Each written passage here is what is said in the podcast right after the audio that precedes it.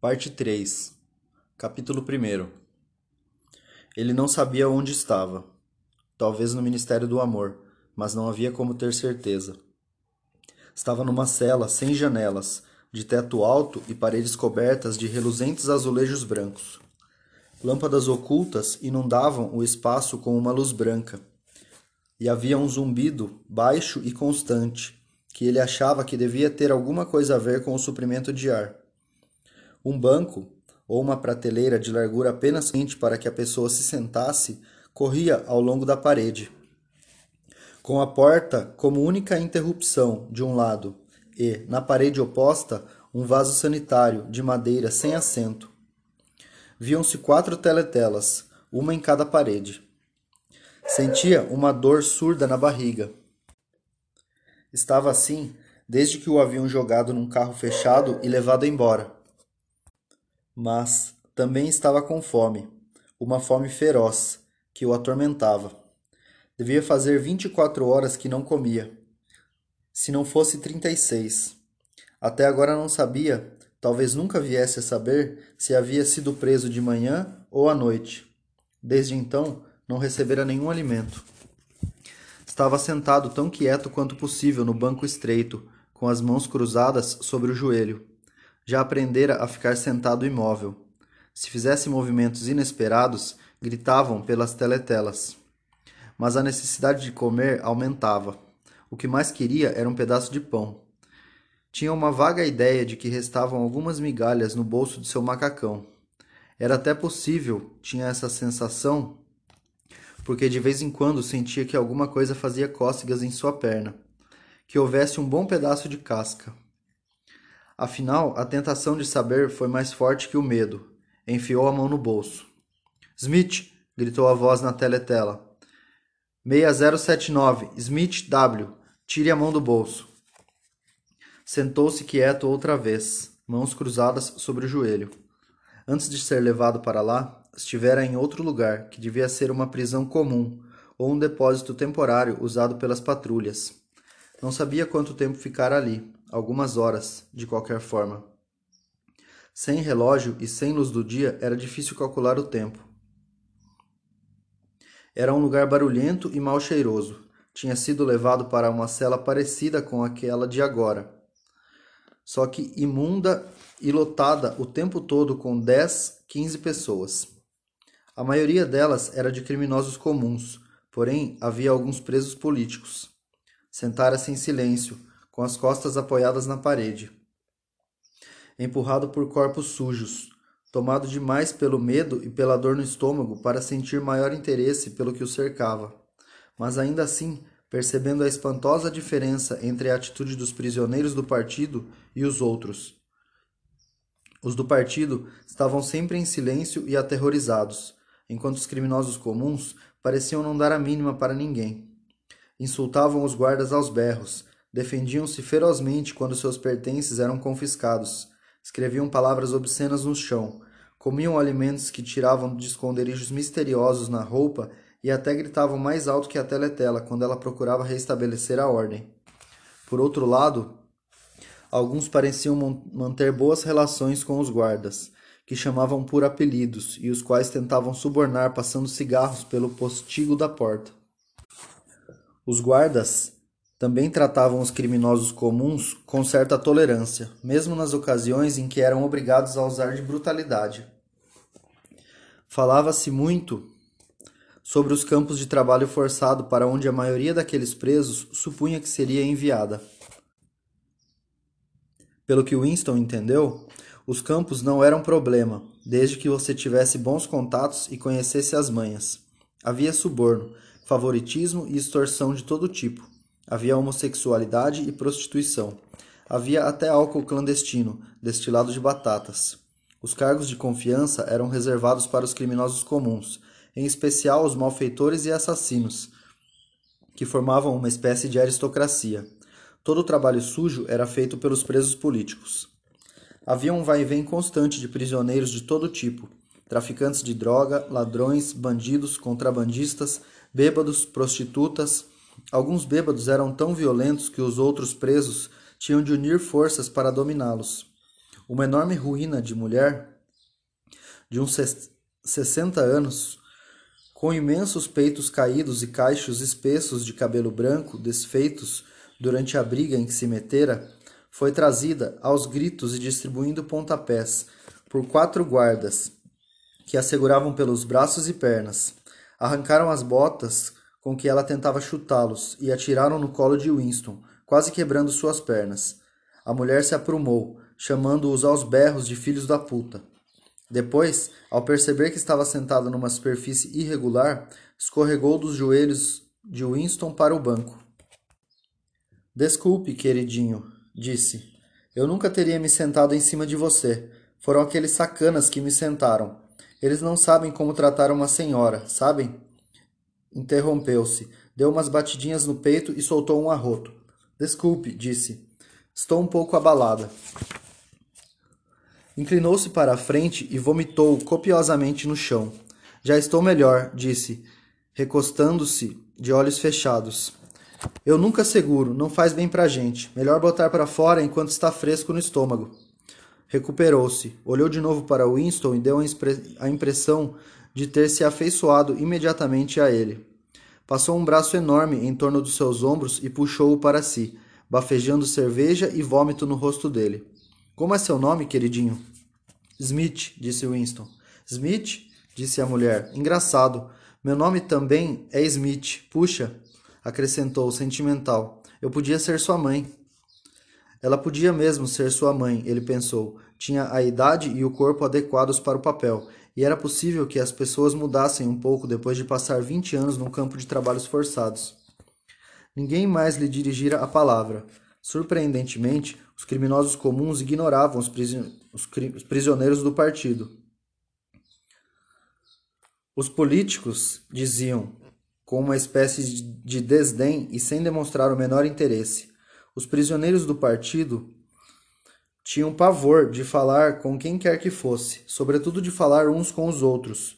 Só uma vez, quando dois membros do partido, duas mulheres, estavam sentadas no banco, comprimidas uma contra a outra, ele ouviu no meio do burburinho umas palavras sussurradas com pressa, e especialmente uma referência que não entendeu a algo chamado Quarto 101.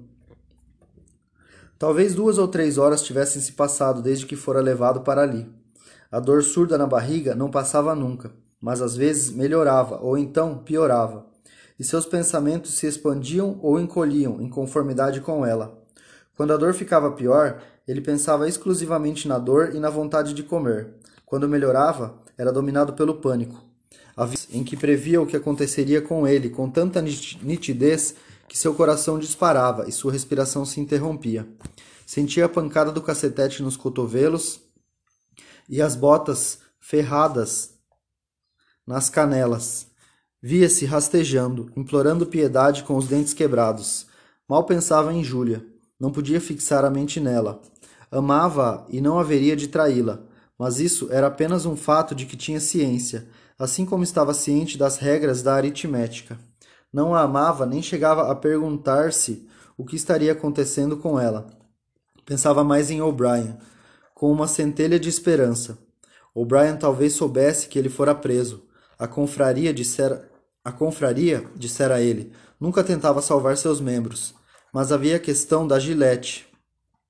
Se pudessem, lhe enviariam a gilete.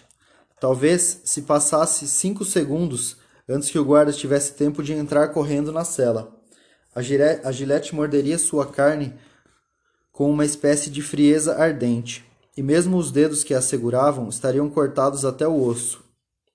Seu corpo doente, que se esquivava, trêmulo, do menor sofrimento, evocava tudo aquilo. Não estava seguro de conseguir usar a gilete, mesmo que surgisse a oportunidade. Era mais natural existir de momento em momento, aceitando mais dez minutos de vida, mesmo com a certeza de que no fim daquilo haveria tortura. Às vezes, tentava calcular o número de azulejos nas paredes da cela. Devia ser fácil, mas em algum momento sempre perdia a conta. Mais frequentemente, tentava deduzir onde estava e que horas eram. A certa altura, teve certeza de que lá fora era pleno dia, e no momento seguinte, igual certeza de que reinava a mais completa escuridão. Sabia instintivamente que naquele lugar as luzes nunca se apagavam. Era o lugar onde não havia escuridão. Agora entendia por que O'Brien parecera reconhecer a alusão. No Ministério do Amor não havia janelas. Sua cela podia estar no centro do prédio ou junto à parede externa. Podia estar dez andares abaixo do solo ou trinta acima. Moveu-se mentalmente de um lugar para o outro e procurou concluir, a partir da sensação de seu corpo, se estava empoleirado no espaço ou enterrado no fundo do solo. Ouviu-se um ruído de botas marchando do lado de fora. A porta de aço se abriu com um estrondo. Um jovem oficial, um indivíduo impecável de uniforme negro que parecia rebrilhar inteiro em seus couros engraxados e cujo rosto pálido, de feições retilíneas, parecia uma máscara de cera. Avançou com aprumo porta adentro. Com um gesto, indicou que os guardas do lado de fora fizessem entrar o prisioneiro que conduziam. O poeta Ampleforth entrou tropeçando na cela. A porta se fechou com um novo estrondo. Ampleforth fez um ou dois movimentos incertos de um lado para o outro, como se tivesse a noção de que existia outra porta por onde sair. Depois começou a percorrer a cela de lá para cá. Ainda não se dera conta da presença de Winston. Seus olhos agitados fitavam a parede mais ou menos um metro acima da cabeça de Winston. Estava descalço, Artelhos grandes e sujos escapuliam pelos buracos das meias. Também ele não se barbeava havia vários dias. Uma barba rala cobria seu rosto até os pômulos, dando-lhe um aspecto de truculência que não combinava com seu amplo físico vulnerável e seus movimentos nervosos. Winston sacudiu-se um pouco da sua leturgia. Precisava falar com Ampleforth e correr o risco de ouvir o berro da teletela. Era até possível que Ampleforth fosse o portador da gilete. Ampleforth! exclamou. A teletela não se manifestou. Ampleforth, Ampleforth estacou, um tanto surpreso. Pouco a pouco seus olhos conseguiram focalizar Winston. Ah, Smith, disse. Você também? Por que você está aqui? Para dizer a verdade, Ampleforth sentou-se desajeitadamente no banco em frente a Winston. Só existe um delito, não é mesmo? Disse. E você o cometeu? Pelo visto, sim. Apoiou a mão na testa e apertou as têmporas por um momento, como se tentasse recordar-se de alguma coisa. Essas coisas acontecem, começou, incerto. Consegui recordar-me de uma ocasião, uma ocasião possível. Foi uma indiscrição, sem dúvida. Estávamos preparando uma edição definitiva dos poemas de Kipling. Deixei a palavra Deus no final de um verso. Não conseguia agir de outro modo. Acrescentou, quase indignado, erguendo o rosto para olhar Winston. Impossível mudar o verso. O problema era a rima. Só existem doze palavras em toda a língua com aquela rima. Você sabia? Passei vários dias vasculhando a mente, mas não encontrei a rima. Sua expressão mudou. O aborrecimento deixou de estampar-se nela, e por um momento ele pareceu quase contente uma espécie de calidez intelectual, a alegria do pedante que fez um achado inútil brilhou entre a sujeira e o cabelo ralo. Alguma vez lhe ocorreu, disse, que a história da poesia inglesa foi determinada pelo fato de a língua inglesa carecer de rimas? Não, aquele pensamento em especial jamais ocorrera a Winston. Aliás, Dadas as circunstâncias, tampouco lhe pareceu muito importante ou interessante. Você sabe que horas são? perguntou. Ampleforth fez de novo um ar surpreso. Eu nem tinha pensado nisso. Eles me prenderam, acho que há dois dias, três talvez. Seus olhos percorreram as paredes, como se esperasse encontrar uma janela em algum lugar. Não há diferença entre o dia e a noite nesse lugar. Não sei como fazer para calcular o tempo. Conversaram caoticamente durante alguns minutos. Depois, sem motivo aparente, um grito da teletela mandou que se calassem. Winston sentou-se quieto, com os dedos entrelaçados. Ampleforth, grande demais para sentar-se com algum conforto no banco, estreito, mexia-se inquieto de um lado para o outro, cruzando as mãos ossudas, ora em torno de um joelho, ora em torno do outro. A teletela berrou para ele ficar quieto. Algum tempo se passou. Vinte minutos, uma hora, difícil saber. Mais uma vez, ouviu-se o som de botas lá fora. As vísceras de Winston se contraíram. Logo, muito em breve, talvez dentro de cinco minutos, talvez naquele exato instante, um ruído de botas iria significar que sua hora tinha chegado. A porta se abriu. O jovem oficial de expressão fria entrou na cela. Com um breve aceno, apontou para Ampleforth. Quarto 101, disse. Ampleforth saiu desajeitado, escoltado pelos guardas, com o rosto vagamente perturbado, mas sem entender o que se passava. Transcorreu um tempo que pareceu bastante longo. A dor de estômago de Winston voltara. Sua mente dava voltas no mesmo lugar, como uma bola que cai sempre nos mesmos buracos. Ele pensava apenas em seis coisas: na dor de estômago, num pedaço de pão, no sangue e nos gritos, em O'Brien, em Julia, na Gillette. Sentiu um novo espasmo no ventre. As botas ferradas se aproximavam. Quando a porta se abriu, a onda de ar que ela gerou fez entrar um cheiro forte de suor frio. Parsons entrou na cela. Vestia uma bermuda caque e uma camisa esporte. Daquela vez, Winston se assustou a ponto de esquecer-se da própria situação. Você aqui? falou. Parsons dirigiu a Winston um olhar em que não havia interesse nem surpresa, só infelicidade. Começou a andar aos arrancos de lá para cá, aparentemente incapaz de parar quieto. Toda vez que estendia os joelhos rechonchudos, dava para perceber que eles tremiam. Seus olhos esbugalhados, fixos, mostravam que não conseguia deixar de fitar alguma coisa a média distância. Por que você está aqui? perguntou Winston. Pensamento crime, disse Parsons, quase soluçando. O tom de sua voz indicava também a completa admissão de sua culpa e uma espécie de horror incrédulo com o fato de que a expressão pudesse lhe ser aplicada. Parou na frente de Winston e começou a dirigir-lhe apelos ansiosos. Você não acha que eles vão me fuzilar, meu velho, não é mesmo? Não fuzilam você se na verdade você não fez nada, só se teve pensamentos que não tem como controlar?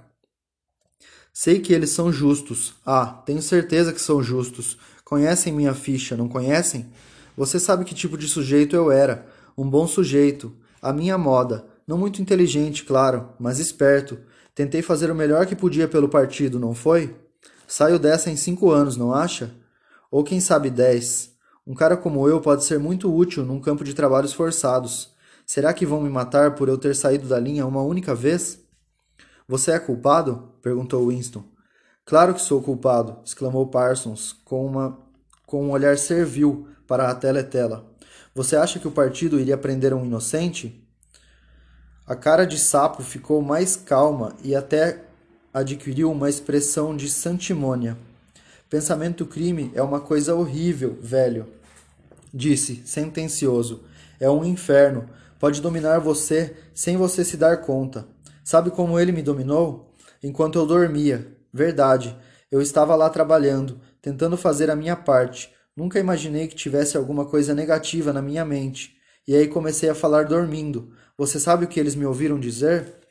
Ele baixou o tom de voz como alguém obrigado por ordens médicas a pronunciar uma obscenidade. Abaixo o grande irmão. Sim, eu disse isso. Disse e repeti, parece. Cá entre nós, meu velho. Ainda bem que eles me pegaram antes que a coisa ficasse mais grave. Sabe o que eu vou dizer a eles quando comparecer perante o tribunal? Obrigado. Vou dizer obrigado por me salvarem antes que fosse tarde demais. Quem foi que denunciou você?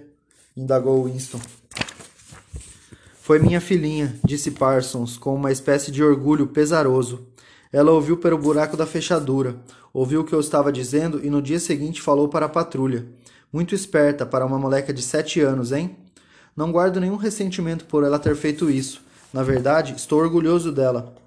Se vê que recebeu uma boa educação em casa. Fez mais alguns movimentos espasmódicos para cima e para baixo diversas vezes, lançando um olhar ansioso para o vaso sanitário. De repente, arriou a bermuda. Desculpe, velho, disse. Não aguento. É esse negócio de ficar esperando. Encaixou o grande traseiro na privada. Winston cobriu o rosto com as mãos. Smith, berrou a voz da teletela. 6079, Smith W. Tire as mãos do rosto. Não é permitido esconder os rostos nas celas. Winston descobriu o rosto.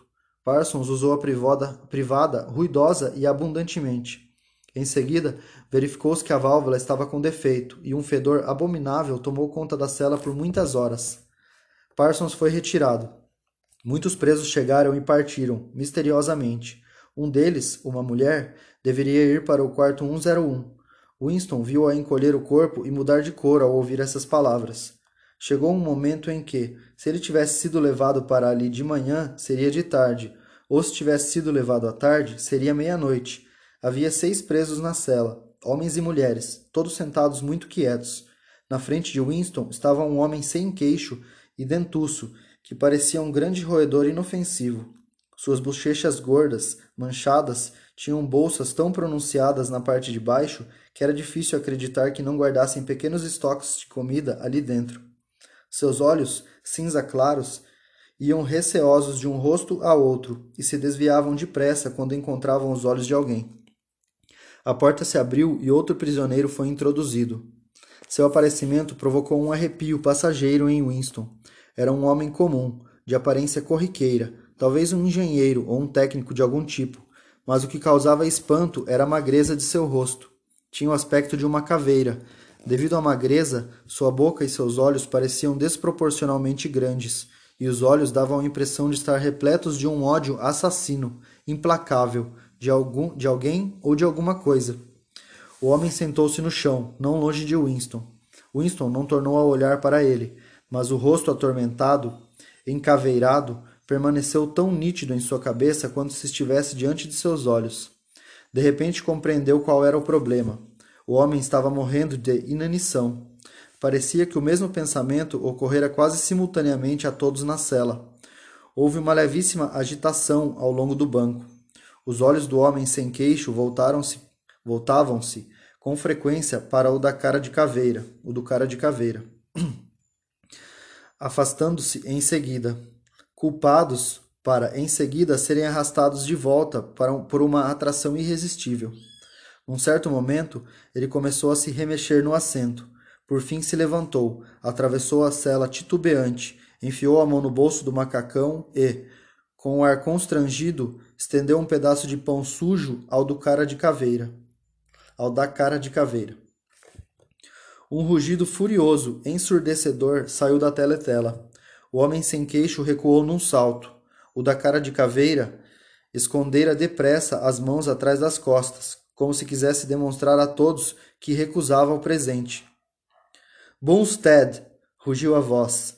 2713, Bunstead, J. Largue esse pedaço de pão. O homem sem queixo deixou cair o pedaço de pão. Fique de pé onde está, disse a voz. Virado para a porta, não se mexa. O homem sem queixo obedeceu. Suas grandes bochechas pendentes tremiam incontrolavelmente. A porta se abriu com um som metálico. Quando o jovem oficial entrou e deu um passo para o lado, apareceu atrás dele um guarda baixo e atarracado com braços e ombros enormes. Este homem posicionou-se na frente do sujeito sem queixo e então, a um sinal do oficial, acertou um tremendo soco, impulsionado por todo o peso do seu corpo, em cheio, na boca do homem sem queixo. A força daquele soco deu a impressão de levantar o prisioneiro do chão. Seu corpo foi arremessado para o outro lado da cela, indo cair junto à base do vaso sanitário. Foi um, por um momento, ficou ali caído, atordoado, com sangue escuro escorrendo da boca e do nariz. Ouviu-se um gemido, um guincho muito débil, que parecia inconsciente.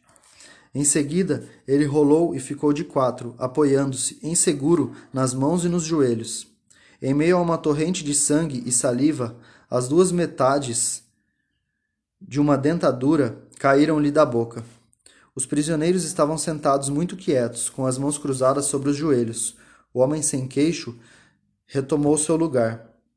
Era um do... em um dos lados de seu rosto, na parte de baixo, a carne começava a escurecer.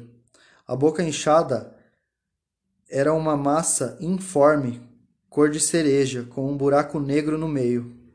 De vez em quando, pingava um pouco de sangue no peito do macacão. Os olhos cinzentos ainda iam de rosto para rosto, mais culpados do que nunca, como se o homem estivesse tentando descobrir a que ponto os demais o desprezavam por causa de sua humilhação. A porta se abriu. Com um gesto imperceptível, o oficial indicou o cara de caveira. Quarto 101. Houve um arquejo e uma agitação ao lado de Winston. O homem se jogara de joelhos no chão, de mãos postas. Camarada, oficial, implorou. Não precisa me levar para aquele lugar. Eu já lhe disse tudo, não disse? O que mais o senhor quer saber? Confesso tudo o que o senhor quiser, tudo. É só me dizer o que é, que confesso na hora. Escreva que eu assino, qualquer coisa, mas o quarto 101 não. Quarto 101, disse o oficial. O rosto do homem, já muito pálido, ficou de uma cor que Winston não teria acreditado que fosse possível. Era definitivamente, inquestionavelmente, um tom de verde. Faça o que quiser comigo, gritou. O senhor está me matando de fome há várias semanas. Acabe com o assunto de uma vez e me deixe morrer. Me dê um tiro, me enforque.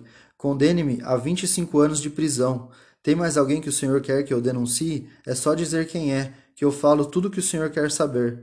Não me interessa quem é a pessoa, nem o que o senhor vai fazer com ela. Tenho mulher e três filhos. O mais velho ainda não completou seis anos. Pode pegar eles e cortar a garganta deles na minha frente, que eu aguento e fico olhando, mas não me leve para o quarto 101. Quarto 101, disse o oficial. O homem olhou freneticamente em torno para os outros prisioneiros, como se achasse que podia pôr outra vítima em seu lugar. Seus olhos se fixaram no rosto amassado do homem sem queixo. Estendeu um braço descarnado. É aquele ali que o senhor devia levar, não eu, gritou. O senhor não ouviu o que ele ficou dizendo depois que afundaram a cara dele? Me dê uma oportunidade que eu lhe conto tudo. Ele é que é contra o partido, não eu. Os guardas avançaram. A voz do homem virou um guincho. O senhor não ouviu o que ele disse. Repetia. A teletela teve algum problema. É ele que vocês querem. Levem aquele homem, não eu. Os dois guardas robustos se inclinaram para puxá-lo pelos braços. Só que naquele exato instante ele se jogou no chão e agarrou-se a uma das pernas de ferro que sustentavam o banco. Começara a uivar sem dizer nada, parecia um animal. Os guardas o seguraram para obrigá-lo a soltar a perna do banco, mas ele se prendeu com, com uma força surpreendente. Os guardas passaram uns vinte segundos puxando-o. Os prisioneiros continuavam sentados em silêncio, mãos cruzadas sobre os joelhos, olhando para a frente. Os uivos se interromperam. O homem não tinha forças para mais nada senão para se agarrar. Nisso, ouviu-se um outro tipo de grito. Um dos guardas lhe acertara um pontapé com a botina e lhe quebrara os dedos da mão. Puseram-no de pé. Quarto 101, disse o oficial. O homem foi levado para fora, trôpego, cabeça afundada nos ombros, protegendo a mão esmagada, esgotado, sem forças para resistir. Muito tempo se passou. Se o cara de caveira tivesse sido levado à meia-noite, então agora era de manhã. Se tivesse sido levado de manhã, agora era de tarde. Winston estava sozinho. Fazia horas que estava sozinho. A dor de ficar sentado no banco estreito era tal que ele se levantava com frequência e andava, sem que a teletela o repreendesse. O pedaço de pão continuava onde o homem sem queixo o deixara cair. No começo era preciso um grande esforço para não olhar, mas logo a fome deu lugar à sede. Sua boca estava pegajosa e com um gosto ruim. O zumbido constante e a luz branca inalterável produziam uma espécie de tontura, um sentimento de vazio em sua cabeça. Ele se levantava quando a dor nos olhos ficava insuportável. Depois voltava a sentar-se, quando no mesmo instante, quase no mesmo instante, porque estava muito atordoado para ter certeza de que ia conseguir ficar de pé. Sempre que suas sensações físicas ficavam mais controladas, o terror voltava. Às vezes pensava em O'Brien e na Gillette, mas quase já não lhe restava nenhuma esperança.